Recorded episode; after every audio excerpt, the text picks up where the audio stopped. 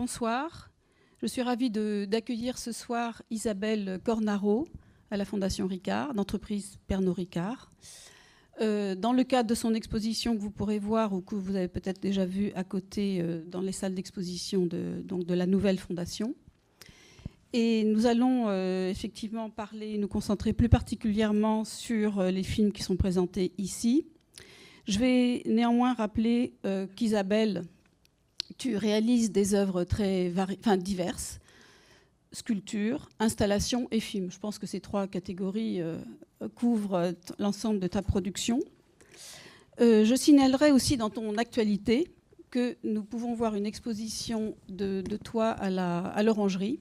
tu as été invité par sa directrice Cécile Debray qui mène un programme d'art contemporain dans laquelle tu présentes Intervalle des images, une installation d'un paysage qui est une déconstruction d'un paysage que tu forme que tu développes euh, depuis aussi une dizaine d'années, comme euh, tes films. Donc, je, rappelle aussi quels sont les, trois, types d'œuvres que tu, que tu réalises. Donc, il y a les installations paysages, les bas-reliefs ou volumes, peut-être que le terme plus général de volume convient mieux à, cette production, et les films. Mais tu dis volontiers que le film est euh, la matrice, enfin c'est peut-être moi qui dis matrice, mais en tout cas tu dis volontiers que c'est un, que, toute ton œuvre finalement peut être euh, comprise à, partir du film. Et mm, oui, bah, oh, pourquoi pas Peut-être comprise à partir du film. Donc en fait, et je pense qu'effectivement on comprend que c'est un modèle, disons, euh, peut-être même conceptuel pour toi, c'est-à-dire euh, que l'analyse des images fait partie de la manière dont effectivement tu conçois tes installations, la manière dont tu conçois tes volumes et tes bas-reliefs. Et euh, donc à ce sujet, je voulais dire qu'effectivement le film, euh, donc l'exposition de films à cet égard est évidemment euh, très, très, comment dire, sensible de ce point de vue-là, parce qu'elle nous mène au sein de cet univers, de ton univers aussi, un univers d'images qui est aussi un imaginaire qui puise énormément dans le cinéma et la peinture, essentiellement dans le cinéma, la peinture et la photographie donc un et la publicité, pardon, un univers visuel. Et euh, le sens de mon invitation, justement, en relation avec l'exposition, bien sûr, vise à, développer un petit peu, euh, à explorer ton univers euh, filmique. Et pour cette exposition, enfin pour cet entretien, je, ben, je t'ai demandé, comme je le fais d'ailleurs en général avec les autres artistes, de nous, ben, de nous ouvrir un petit peu ton atelier ou en tout cas tes des références, de partager avec nous quelques références et de nous euh, concocter une petite euh, programmation de films et un choix de films.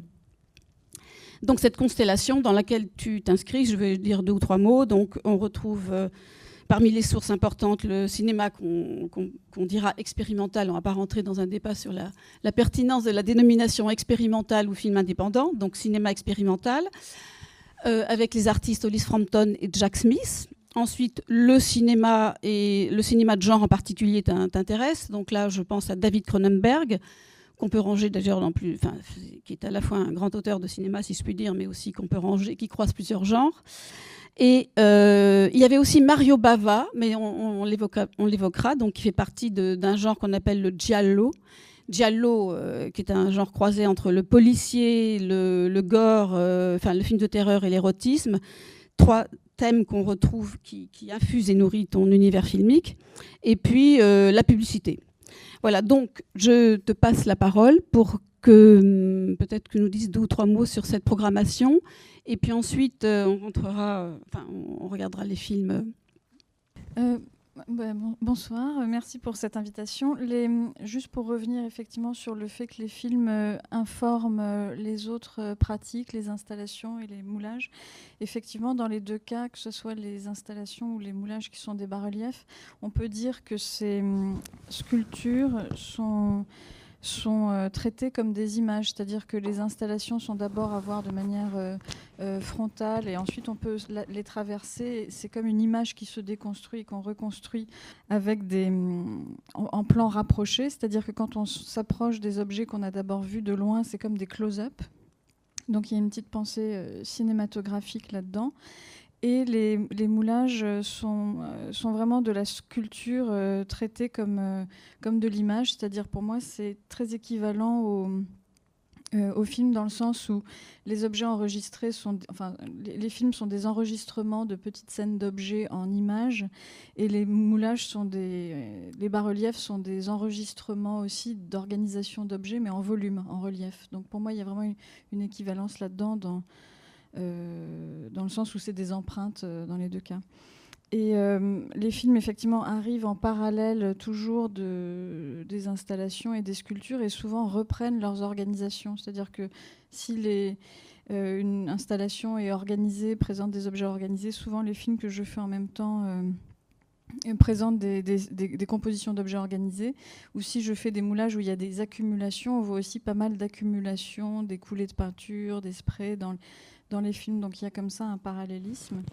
Et de fait, je les ai faits depuis euh, une, dizaine d'années, une quinzaine d'années, euh, de façon assez sporadique. Une fois tous les deux ou trois ans, je, fais deux ou trois petits films qui font tous entre une minute et, trois minutes. Donc dans ce sens-là, ça se, ça se rapproche un peu, on pourrait dire, de la publicité aussi, parce qu'on voit des objets qui sont un peu fétichisés.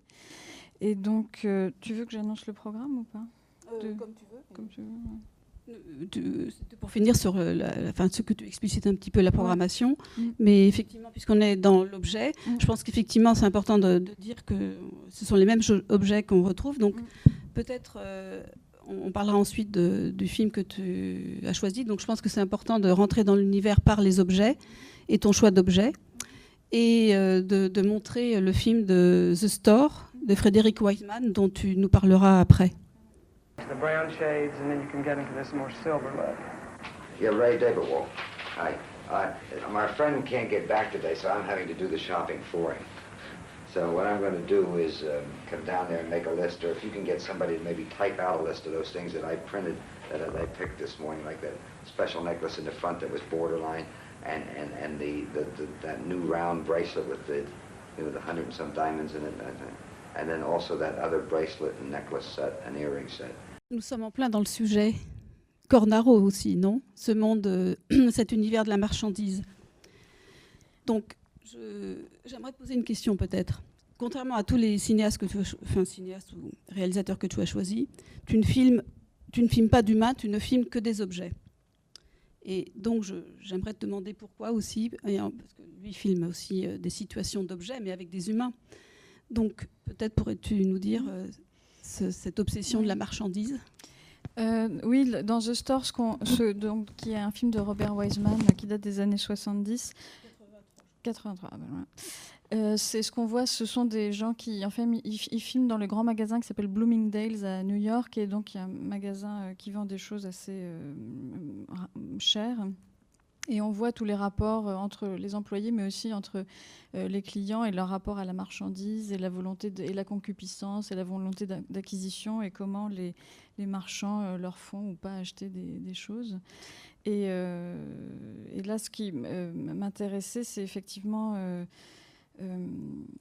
que on ressent vraiment l'idée du, fétichisme des objets, de la fétichisation et de la valorisation des objets, de, la transformation des matières jusqu'à leur euh, commercialisation. Et donc il y a tout un système comme ça de production qui est, très intéressant. Et moi, dans mes films, effectivement, je me concentre sur les objets qui, sont, euh, qui ont été euh, valorisés, transformés, qui sont aussi des fantasmes. C'est-à-dire que ce que j'utilise pour moi, ce sont souvent des faux. C'est des faux cristaux, il y a aussi du faux sang, il y a de la peinture, il y a des fausses matières précieuses, mais qui appellent tout un imaginaire et qui jouent sur cette fétichisation et enfin cette idée du fétichisme. Et, il y a aussi une concentration sur des rapports formels, de rapports de matité et de brillance ou de transparence et d'opacité. C'est pour ça que j'ai choisi cette scène parce qu'il y a toute une, tout euh, un passage sur la qualité de, la pierre et donc sur vraiment le, comment quelque chose d'extrêmement matériel euh, appelle euh, le fantasme en fait. Je trouve même, pour aller plus loin et pour rebondir sur ce que tu disais du rapport que tu fais entre le moulage et l'enregistrement, qui est, un rapport classique qu'on fait, qui sont effectivement le moulage de procédures, de techniques de captation et de contact, enfin d'enregistrement direct. C'est qu'en en fait, euh, aussi, on voit aussi ce qui, dans ce, dans ce magasin, bien sûr, c'est le désir de possession. Et ce désir que suscite, euh, enfin, profondément humain, bien sûr, que, que, suscite par, pardon, le, bijou, la chose précieuse qui brille, etc. Et, justement, je voudrais savoir, revenir à ce sujet, le, titre que tu as choisi, Infants, enfant, nous ramène justement à, cette, enfin, me semble-t-il, à, ce désir d'enfance d'à propos. En fait, le, effectivement, le, rapport à la possession est assez important et c'est aussi la possession par le regard, c'est-à-dire c'est pour ça que c'est aussi toujours en close-up, c'est l'idée de vouloir vraiment capturer euh, euh, ce qu'on est en train de regarder, d'être fasciné. Et c'est aussi pour ça qu'il y a beaucoup de flickers de couleurs, donc à la fois l'image est construite et elle se déconstruit avec, avec euh, tous les euh, les effets stroboscopiques, disons, de lumière. Donc on est dans une espèce de, rapport un peu de, tentative de regarder, de volonté de voir et en même temps du coup de posséder. Donc c'est très haptique, disons. Et le, et le titre euh, Infance faisait plutôt euh, référence au fait qu'on est dans un état donc avant le langage, donc où ce qu'on voit en fait est soustrait au langage. C'est-à-dire que ça provoque une espèce de, de, panique ou de fascination qui est difficilement formulable de manière, enfin verbalement. Ah, ça, je trouve intéressant. Donc, en fait, et je, ton, cette exposition de films, qui, je trouve ça intéressant parce qu'on est à la fois les, donc on est dans un monde d'objets, c'est des objets petits projetés en grand, mais néanmoins, on n'a pas sensation d'être immergé et absorbé. Enfin, moi, en tout cas, c'est pas du tout parce que les murs sont blancs, donc il y a quand même une distance. Mhm. Et on est plutôt comme dans un magasin, d'ailleurs, on passe une vitrine. Mais je, je trouve intéressant donc ce rapport que tu fais à, à cet univers sans parole. Mhm. Et j'aimerais savoir pourquoi, enfin, parce que c'est vrai que c'est, une n'accompagne finalement jamais tes films de musique. Euh, oui, non, dans les films, il n'y a ni musique, ni langage, enfin, ils sont tous muets. Moi, ça m'intéressait de rester euh, accroché à une, une grammaire filmique assez sèche et assez euh, simplifiée. C'est vraiment des plans fixes, de près, de loin, de face, de côté, et à différentes distances. Et il y a quelques panoramiques, mais assez peu. Ensuite, c'est beaucoup de post-production et de jeux de montage euh, des images entre elles. Euh, mais c'est vrai que euh, j'arrive jamais à intégrer de, de, son parce que je trouve que sinon il est vraiment surplombant et euh, il, introduit une narration alors que moi j'ai l'impression d'être un peu en deçà de la narration ou même du, film d'une certaine manière. Et, euh, j'aime bien qu'on reste complètement dans l'idée d'être dans un œil et dans du purement visuel. Donc c'est vraiment comme du premier cinéma. Et dès qu'on met du, une musique ou un texte euh, ça devient tout de suite très narratif et c'est un espace rajouté à l'espace du film. Mhm. donc j'ai du mal à les combiner. Alors pour mais j'aimerais bien bah, moi, je trouve ça très. Moi, personnellement, j'aime bien justement ce côté très sec et d'être euh, face à cette euh, plongée dans cet univers d'objets, d'images, et aussi c'est la relation entre l'image et l'objet que tu. Et, et, je trouve que tu as. Enfin bref, je trouve que souvent les, la, musique apporte quelque chose, ou alors il faut faire. Euh, alors, euh, donc, je voulais continuer peut-être euh, à explorer ton rapport à l'objet et, cette, expérience d'impression de dévoration, possession, donc être possédé, désir de posséder, mais aussi le fait d'être possédé par les objets, par ce désir de possession qui peut devenir sanglant. On le verra avec Jack Smith, mais peut-être avant, montrer ce rapport de dévoration interprété par un par euh, Dunaway dans un clip publicitaire d'un photographe et artiste japonais qui s'appelle Kazumi.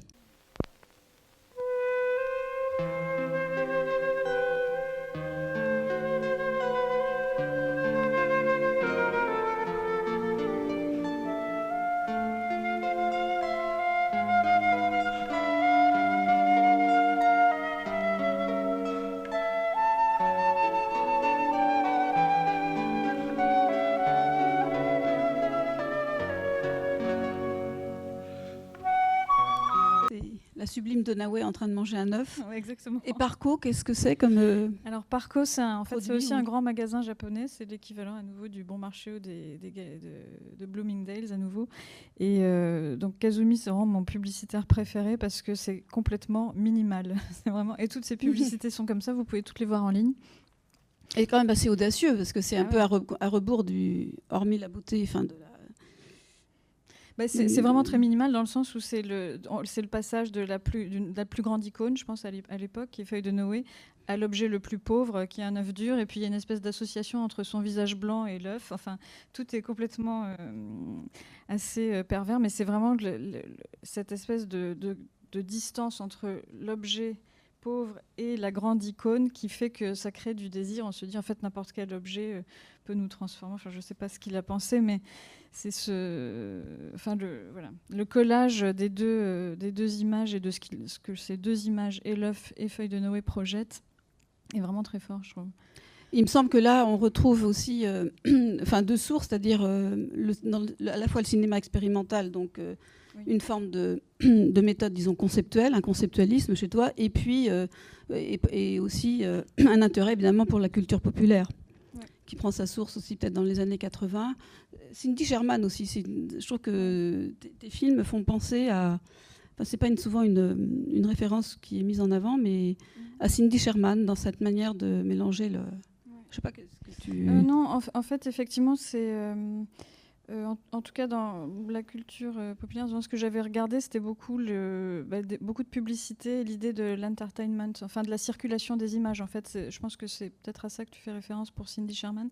C'est comment des images ou des icônes ou des, euh, voilà, des images fortes circulent dans le public. Enfin, et effectivement, mes films qui montrent plutôt des des sensations par rapport à, des objets, enfin voilà des rapports sensorielles, des choses comme ça. Et, ils sont et comme ils sont très courts aussi, il y a un, petit côté peut-être plus proche de la publicité que du cinéma. Et euh, aussi, le, tu, filmes euh, donc jamais d'humains.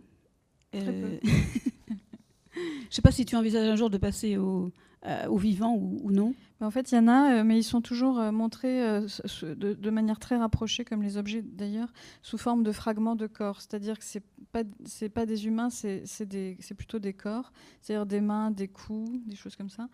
Et hum, souvent, j'aime bien quand ils sont aussi désidentifiés, c'est-à-dire que le cou qu'on voit, on ne sait pas s'il appartient à un, homme ou à une femme. Et on ne reconnaît pas forcément tout de suite que c'est cette partie-là du corps. Et euh, moi, ce qui m'intéresse là-dedans, c'est la question du, point de vue, c'est-à-dire que, euh, par exemple, et, d'indiquer que la distance à laquelle on regarde les choses ou à laquelle on les filme euh, change aussi, disons, la nature de, enfin, le statut de ce qu'on regarde. C'est-à-dire que si on, voit quelqu'un de très loin en silhouette, en petit dans un paysage, c'est une silhouette. Si on voit cette même personne photographiée des pieds à la tête c'est une personne, et puis si on voit un fragment juste de son corps, c'est un, corps. Donc il y a comme ça un changement de, nomination de ce qu'on est en train de regarder qui m'intéresse. Donc euh, effectivement, nous allons parser, je, continue euh, vers, ta syntaxe, la manière dont... Et une des sources d'aspiration dont tu construis tes films, et une des sources, bien sûr, enfin je dis bien sûr, mais parce que quand on s'intéresse au, cinéma expérimental, je pense qu'on peut dire bien sûr, concernant, concernant Hollis Frampton, euh, ah, en fait, non, je voulais projeter avant Jack Smith, mais bon. Euh, peut-être Jack Smith pour la, transition en fait entre les images saturées que tu, réalises, saturées, euh, très pleines, voilà, qui, visent à produire, qui sont haptiques et qui tirent le visuel vers la sensation. Et, ensuite, on passera au, film dit structurel. Donc, je, Jack Smith.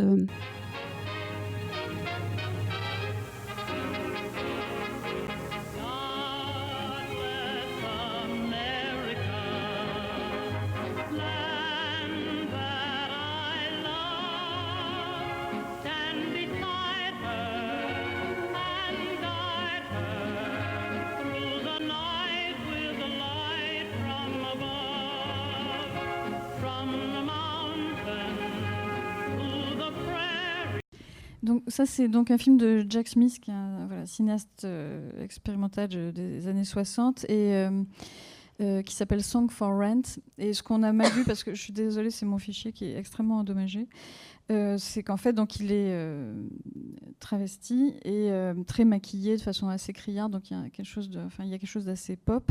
Et en fait il, il, balance partout sur scène des objets typiques de la culture américaine. Donc tout en ayant l'hymne qui tourne. Donc c'est assez euh, ironique, disons. Et donc il balance un épi de maïs, on voit une, bouteille de Jameson, euh, il y a des images de soldats aussi euh, de la guerre qui jettent, enfin qui sont allés à la guerre en, 1945. Et voilà, c'est donc c'est toute une americana, c'est-à-dire c'est tous les symboles de la culture américaine, les objets fétiches de la culture américaine, dont ils se dont se moquent un peu. et en même temps, c'est un aspect assez performatif. Enfin, tout est évidemment fait en temps réel, donc ça, je trouvais ça assez intéressant de le montrer pour parler de, la façon dont sont filmés les, films qui sont présentés. Et puis on retrouve aussi euh, une palette qui, qui, est un petit peu la tienne, euh, très saturée, le rouge, rouge sang.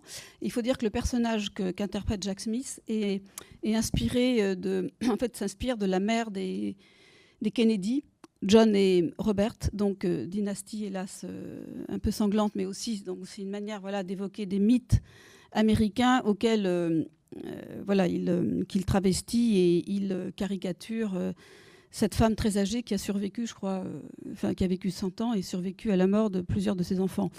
Et qui, voilà, donc je voulais dire aussi que cette palette rouge saturée, parce que voilà, si tu peux nous parler aussi, évoquer avec. moi, effectivement, il y a beaucoup de couleurs assez saturées et qui et dans les films, il y a beaucoup de, jeux aussi avec la peinture, c'est-à-dire elle est utilisée soit en liquide et elle est coulée sur les objets, ou alors elle est sprayée sur les objets. Et donc ce qu'on voit, euh, ce sont des objets englués ou peints. Et il y a aussi pas mal d'usages de couleurs, euh, de projection de lumière colorée, ce qui arrive en alternance souvent. Donc ça fait comme des, voilà, des, lumières colorées alternées, euh, comme des flickers. Et ça m'intéresse parce que euh, l'idée dans ces films, c'est aussi d'observer les objets de différents euh, points de vue, disons, et sous l'effet sous de diverses modifications. C'est-à-dire, on les découvre d'une certaine manière, puis soudain, on peut, disons, les, ils sont d'une certaine manière désidentifiés ou transformés par euh, plusieurs actions qui les modifient. Donc ce qui m'intéresse, c'est de les voir à la fois identiques à eux-mêmes et désidentifiés par des modifications. Je ne sais pas si c'est très clair. Mais euh, ils sont, oui, enfin, disons qu'ils sont, ils sont transformés et changés, et puis on les observe dans cette euh, modification. Et l'usage des couleurs euh, très saturées participe de, de, de cette idée que l'œil est un petit peu pris, un peu attrapé comme ça, un peu brutalement. Mais aussi, il y a beaucoup évidemment de rouge qui fait référence à la couleur du sang, et à nouveau, c'est le rouge comme symbole et comme fantasme alors qu'en fait c'est que de la peinture ou du faux sang souvent. Mais ce qui, ce qui, différencie, me semble-t-il, des films qu'on a vus, je sais pas si tu, c'est que ces films sont quand même ramenés à un contexte qui est celui de l'Amérique, euh, sociologique, dirions-nous, de, la marchandise. Alors que toi, tu, te concentres euh, plutôt, qu'est-ce que tu pourrais dire euh, Du coup, il n'y a pas ce contexte aussi enfin marqué sociologiquement qui, qui caractérise la satire chez Jacques Lui, il est vraiment dans un rapport, dans une adresse à la société. Alors que moi, c'est plutôt une adresse à des, euh, entre guillemets, plus euh, je sais pas, existentielles ou à des sensations ou à des sentiments ou à des émotions qu'on peut avoir. Euh, c'est effectivement. Alors, il y a euh, des questions euh, sociales avec les objets qui sont utilisés. Parfois, ce sont des objets qui sont des euh, qui rappellent des questions liées au colonialisme ou des choses comme ça. Mais, mais et puis les, diamants, enfin les faux diamants aussi parlent de, des systèmes d'exploitation éventuellement si on veut. Mais c'est vrai que c'est beaucoup rapproché. C'est beaucoup plus sur des sur notre rapport, disons intime. C'est plutôt un rapport intime aux objets qu'un rapport social en fait. Non, parce que là, il y a quand même une violence. Euh, c'est comme si jetais des tomates de cette manière euh, à la tête de, cette généalogie prestigieuse américaine. Donc, je, pour, pour continuer avec la, question, euh, disons, pour aborder la question de ta grammaire ou syntaxe cinématographique, je voulais qu'on projette peut-être Hollis Frampton.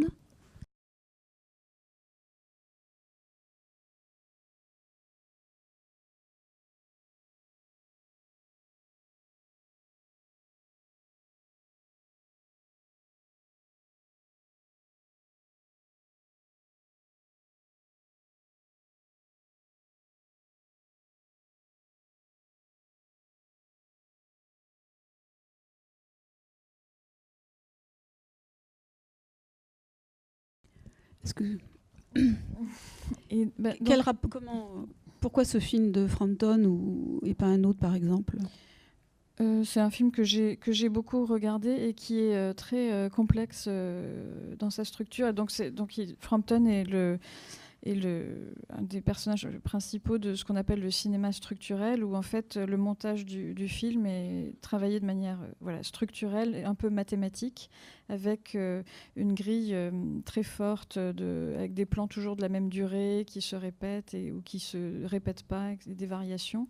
Et en fait, c'est un, objet très complexe parce que ce qu'on voit, c'est à la fois des, euh, des plans, euh, des objets trouvés qui sont les images de, militaires de l'armée euh, canadienne en train de faire des exercices, donc qui sont donc des objets qu'il a trouvés, des archives.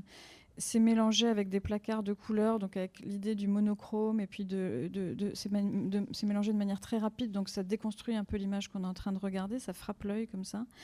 Et ensuite, les autres images qu'on voit sont des images de mer, de vagues qui sont euh, colorisées et on a la sensation, et, après de moins en moins, que c'est une seule, vague ou une seule mer, disons, qui est filmée euh, dans un temps, euh, dans le même temps, alors qu'en fait, ce sont que des photogrammes différents de différentes mers, de différentes vagues, montées ensemble comme si c'était une seule, une, mer. Donc c'est en fait complètement hétérogène, c'est un collage d'objets à la fois identiques et différents.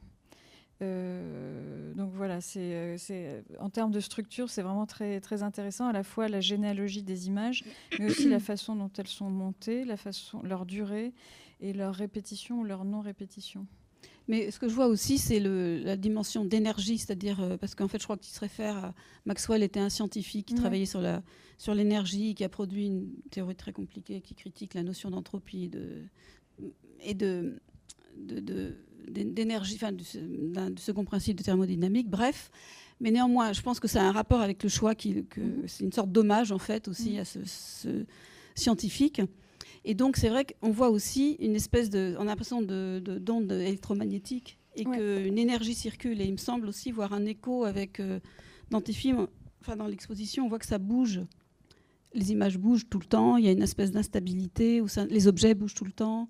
Euh, le spectateur doit nécessairement déambuler. Donc il y a cette, euh, ce rapport euh, que, je faisais aussi avec cette énergie. Est-ce que oui, moi je le, enfin, disons qu'on peut dire que d'une pour certains films, euh, je travaille un peu de, la même manière que lui, dans le sens où les montages sont entre guillemets mathématiques, c'est-à-dire que c'est pas forcément lié au plan, à ce qu'on regarde dans les plans, mais parfois je peux couper un plan à la moitié parce qu'il va durer 4 secondes et que je veux que tous mes plans durent 4 secondes et peu importe euh, qu'on s'arrête en milieu de l'action, entre guillemets.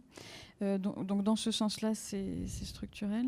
Et ce qui m'intéresse là-dedans, c'est aussi l'idée qu'on n'est pas agrippé à une narration, mais qu'il y a quelque chose d'abstrait, hein, une, grille abstraite, euh, qu'on pourrait dire orthogonale, qui est appliquée par-dessus ce qu'on voit dans les plans et la narration qui s'y développe. Et hum, c'est vrai qu'il y a beaucoup de, mouvements et, de, et pas mal de. mais ça, ça fait partie de l'idée de déconstruire l'image. C'est-à-dire, il y a beaucoup de, plans tremblés, euh, de mm. choses euh, accumulées. Et j'aime bien l'idée d'un mouvement euh, continu. d'un flux, donc on est d'un flux, oui. Mm. Et il y a beaucoup de travelling dans tes films, non? Oui, pas mal, oui. c'est le seul mouvement qui en fait, oui. Et que, là, je vais te poser une, question. Euh, tu, connais sans doute la citation très célèbre Le travelling est une affaire de morale, euh, qui vient d'un texte de Jacques Rivette sur un film, euh, un article très très violent qu'il a écrit contre un film. Et hum, qu'est-ce que tu, qu'est-ce qu'évoque pour toi cette, cette citation, cette phrase, cette pensée? Appliqué à, l'univers euh, de, l'objet, de la marchandise qui, est ton univers, l'univers que tu explores et cet univers de, de possession. Euh, en fait, je pense que quand Rivette le dit, c'est qu'il trouve que le, réalisateur a eu un geste vraiment formel, euh, a appliqué un geste très formel à une image qui est violente et, et donc il trouve que le traitement formaliste d'un sujet violent est, malvenu. donc, moi, euh, euh, c'est un peu différent. Pour moi, ce qui est le, panoramique, c'est plutôt l'idée du regard qui circule et de la circulation de l'œil dans une sorte de, paysage, et, euh, et, justement de chercher à, attraper ce, qui se passe dans cette, dans cette image et les rapports de matière et les rapports de surface. Donc, c'est plutôt comme ouais, vraiment un, un œil qui se promène dans, dans un paysage. Enfin, je voulais euh, peut-être aborder, enfin te poser une question sur l'ambiance, puisque ce sont des films donc abstraits, l'univers, euh, enfin c'est, on n'a jamais accès à l'objet qui se retire, euh, qui, est toujours soustrait, puisqu'il mm. est pas, il est fragmenté et rarement filmé dans son entièreté.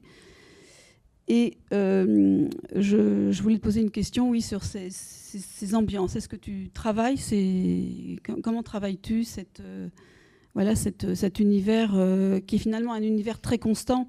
On a l'impression que tous ces films pour être, sont, des morceaux d'un film euh, qui est sans fin ni début. Donc comment, tu, comment travailles-tu euh, ah oui, pardon, oui, il y avait une question justement. Comment travailles-tu? Parce qu'il y a une chose qui m'avait frappé lorsqu'on que, tu m'as dite, mais que tu as déjà dite aussi, que tu, ne, tu, travailles très peu de tes mains, que tu, tu, travailles à distance. Alors même que tes films sont très tactiles et, et justement essaie de, nous suggérer cette tactilité à travers les textures. Donc je voulais savoir comment tu interprètes ce, qui peut paraître un paradoxe, mais qui n'en est peut-être pas un, entre le fait que tu restes à distance dans la production et que tu suggères en même temps la tactilité. Euh, Donc comment tu travailles? En gros, si, Tu, si tu ne mets pas la main à la pâte bah, en fait, je, bah, comme beaucoup euh, d'artistes maintenant, je, à la fois je, mets la main à la pâte, mais disons que je ne fais pas les choses moi-même. C'est-à-dire que quand je fais des moulages, moi je ne suis pas mouleuse professionnelle et les moulages que je fais sont assez complexes à réaliser, donc il voilà, ce sont des mouleurs qui les réalisent. Et dans le cas du film, par exemple? Et dans le cas du film, il y a un chef opérateur, parce qu'ils sont donc tournés en 16 mm. Euh, ensuite, ils sont transférés sur digital et il y a toutes ces lumières colorées, les changements de focus. Enfin, c'est assez compliqué à filmer. Et moi, je suis pas chef opératrice, donc j'ai. Donc c'est pas, tu ne vois pas, par exemple, dans l'atelier en train de par exemple, Sherman, elle veut absolument euh, maîtriser après faire ses photographies. Oui.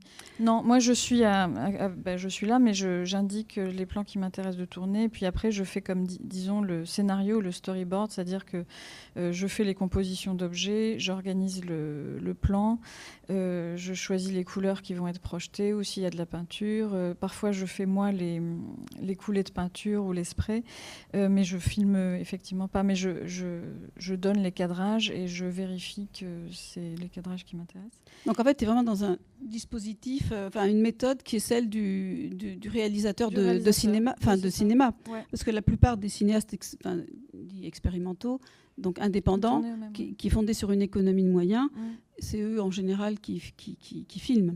Oui, souvent c'était eux qui filmaient, mais euh, après c'était aussi, par exemple, en 16 mm, c'est en noir et blanc, donc c'est quand même un peu plus simple. Euh, moi, par exemple, j'avais tourné en Super 8, ça c'est des choses que je peux faire, mais il y a un moment ça devient un peu trop euh, complexe. Et voilà, si je veux des images qui, sortent comme. Il faut que ce soit quelqu'un qui est professionnel, en fait, qui le fait. Mais du coup, c'est une économie aussi. Oui, c'est une économie, mais comme les films sont extrêmement courts, ça, reste raisonnable. Ça reste raisonnable. Et d'ailleurs, c'est peut-être pour ça qu'ils sont très courts, je ne sais pas. Mais euh, le fait, est, ce qui se passe dans l'atelier, c'est que donc moi, j'organise mes petites euh, compositions d'objets, et ensuite on choisit des couleurs, et puis on, voilà, on cherche des plans, et, et c'est des tout petits sets d'objets, et on filme de manière assez systématique. J'ai une suite de plans qui sont filmés de près. Euh, depuis le même point de vue, mais d'un peu plus loin, et puis d'encore plus loin, et puis ensuite de côté, depuis un autre point de vue, de près, de plus loin, d'encore plus loin. Et puis ensuite, on fait les mêmes plans, mais avec des projections de lumière colorée. Ensuite, on refait les mêmes plans mmh. avec des projections de peinture. Et donc, ça donne ensuite des, des, plans qui sont, comme je disais, à la fois identiques et différents, et d'une certaine manière, des variations sur une même scène. Et ensuite, c'est ces variations qui sont organisées. Et après, moi, je fais beaucoup le, le, le montage. Enfin, je fais tout le montage donc l'enchaînement des plans ou leur superposition, parce que récemment, il y a beaucoup de films avec des superpositions d'images. Hmm. Et donc, tu as réalisé une publicité. Est-ce que les conditions de travail pour, euh, de, publicité, de réalisation de cette publicité ou la manière d'aborder l'objet a été différente que lorsque tu réalises un film, euh, l'un de tes films? Euh, oui, c'est un peu plus. ça demande d'être un peu plus. C'était pas très différent, mais un tout petit peu dans le sens où il me demandait d'être un tout petit peu plus scripté. C'est-à-dire que d'avoir vraiment bien prévu quel plan venait avant, après, alors que moi, je le fais un peu aussi euh, de manière euh, spontanée mm. à l'atelier, intuitive. Et là, il fallait que ça soit organisé. Et puis, il y avait un objet à filmer qui était euh, un sac.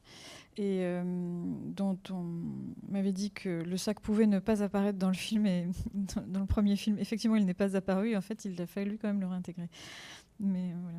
Et c'est toi qui avais dessiné, conçu le, le sac, je non, crois. Non, pas du tout. Ah, non, c'était une marque de, de mode. Alors peut-être euh, approchons-nous de la. Et, donc pour terminer avec, euh, parce que tes films donc sont une forme comme ça d'abstraction de l'objet et, dans leur saturation aussi on est assez proche d'une peinture euh, presque abstraite, enfin qui, qui met d'une picturalité très proche.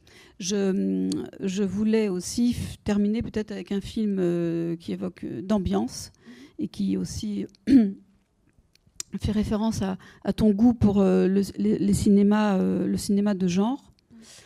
Donc, euh, David Cronenberg, le générique de. J'ai un trou.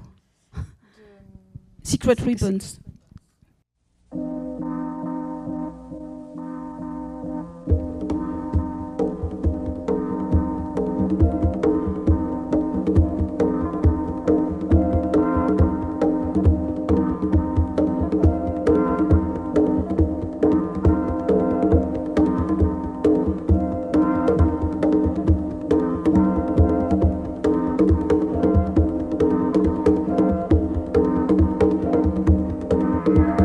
Un film assez peu, enfin c'est un mm. film peu connu. Peut-être peux-tu nous en dire deux mots? Bon, là, c'était parce que je, bon, j'adore ce, générique et cette musique et je trouvais ça sympa de finir là-dessus. Mais c'est, euh, c'est aussi beaucoup de la question de l'éblouissement et justement d'une image qu'on identifie et en même temps qui se déconstruit parce qu'il y a cet éblouissement au milieu. Et puis, Secret Weapon, c'est l'un, c'est, je pense, presque son premier film, en fait, David Cronenberg. Quasiment. En fait, c'est un film réalisé pour la télévision en 72. Je crois qu'il avait fait deux autres films avant. Mais c'est un contexte de commande un peu particulier. Mais c'est l'apparition de. Enfin, plus ça va et plus ça devient gore, en fait, chez, chez David Cronenberg. Et donc, c'était aussi pour parler de, du cinéma de genre et notamment du cinéma d'horreur ou gore et, la façon dont. Euh, enfin, moi, ce qui m'intéresse, c'est à la fois pour la picturalité aussi de ça, les coulées de sang, les... et le fait qu'il y ait des images euh, d'une certaine manière très brutales qu'on attend, qui déconstruisent le récit, qui sont hors du récit, donc il y a une certaine abstraction là-dedans, je trouve. Et, euh, et euh, qui est intégré dans une narration normale. On pourrait dire comme un film pornographique, peut-être, je ne sais pas. Et, euh, et chez, euh, chez Cronenberg, je trouve ça particulièrement intéressant parce qu'il a toujours de, une, quand même une visée un peu existentielle, un peu philosophique et une réflexion sociale aussi. Enfin, c'est vraiment un, penseur très intéressant, je trouve. Et voilà. Et on, on, aurait pu terminer avec Mario Bava, mais Euh, ah, d'accord. Mais quoi, la scène de crime? Enfin, il n'y a que ça dans le film, mais. Parce que je pense que dans ton cinéma, voilà, est hanté par cette, cette idée de possession et il y a finalement il y a une scène de crime. Comme c'est silencieux, je vais peut-être juste commenter en direct. Donc là, ce qui m'intéresse, c'est justement en parlant de possession, c'est le rapport entre une image très violente, mais aussi un peu euh, grotesque, enfin un peu carnavalesque, disons, euh, qui est choquante. Et ensuite, c'est l'œil du meurtrier qui se balade dans une maison et qui fait le tour d'une certaine manière des possessions. Donc c'est un rapport de focus et de défocus de, l'œil. Enfin, on voit flou et puis, et puis net et puis flou à nouveau. Il est comme le propriétaire de l'œil. Et là, il y a cette idée vraiment du panoramique comme, euh, comme, comme manière de posséder un espace. Et, et donc entre deux scènes très violentes, comme celle qui arrive tout de suite, euh, on est juste dans des objets, on se balade d'un objet à un autre et on arpente un espace euh, avec le regard. Oui, parce que en fait ce cinéaste euh, qui, qui, met a réalisé des films en général très violents avec toujours un certain nombre de meurtres. Moi, je préfère ne pas regarder, mais qui, mais qui a un art de la mise en scène enfin très précis en fait et, assez assez assez incroyable. Euh, ah oui, non, ce qui est intéressant, c'est que le titre original du film, qui est, en fait euh, complètement euh, annihilé, si je puis dire, par l'abbé sanglante, qui est très cliché, c'est un film, c'est écologie, écologie du crime, écologie, ecologia del delitto. Et donc écologie du crime. Il y avait deux, en plus, il avait deux titres ce film écologie du crime et réaction en chaîne. Et donc je trouve que pour conclure, ces, deux titres, euh, en fait, euh, éclairent, enfin, correspondent assez bien à, ton univers. D'une part, d'une espèce d'écosystème euh, de la nature, enfin, un écosystème pardon, de, la marchandise, d'une marchandise qui redevient matière et se dissout complètement euh, et devient informe. D'une part, et puis de l'autre, réaction en chaîne aussi. Je trouve que ces films, puisque tu utilises des images, les mêmes images, enfin, il y a beaucoup de récurrences aussi bien les objets qu'on retrouve d'une œuvre à l'autre, aussi bien des, images, qu'on retrouve d'une œuvre à l'autre, des objets que l'on retrouve d'une image à l'autre. Donc il y a cet aspect comme ça d'une espèce de pensée en chaîne euh, du, film qui, qui, est fragmenté et qui se, voilà, qui se fragmente aussi dans l'espace. Je vous remercie.